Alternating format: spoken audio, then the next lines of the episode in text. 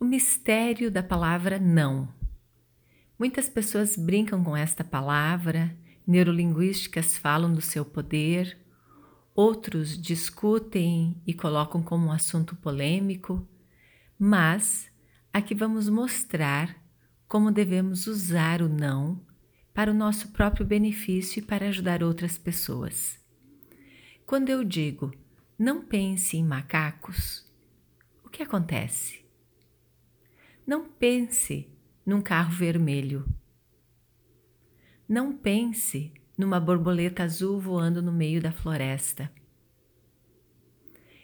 Cada imagem que foi sugerida, mesmo com a palavra não antes, possibilitou que você pensasse no macaco, na borboleta, no carro vermelho simplesmente porque isto é pura neurociência.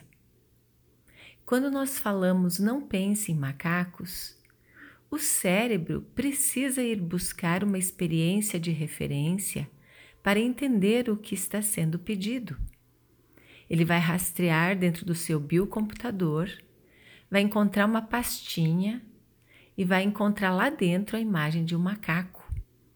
E aí o subconsciente vai falar: Ah, é isto que ela está pedindo para eu não pensar. Então ele vai trazer o macaco e vai deletar o macaco. Olha que gasto de energia. Não pense no carro vermelho. O inconsciente vai lá na pasta carros, vai buscar todos os carros, vai encontrar os carros vermelhos e vai dizer: Ah, é isso que ela não quer que eu pense, e vai deletar.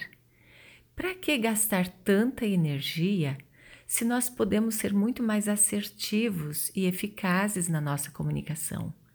Fale o que você quer e não o que você não quer.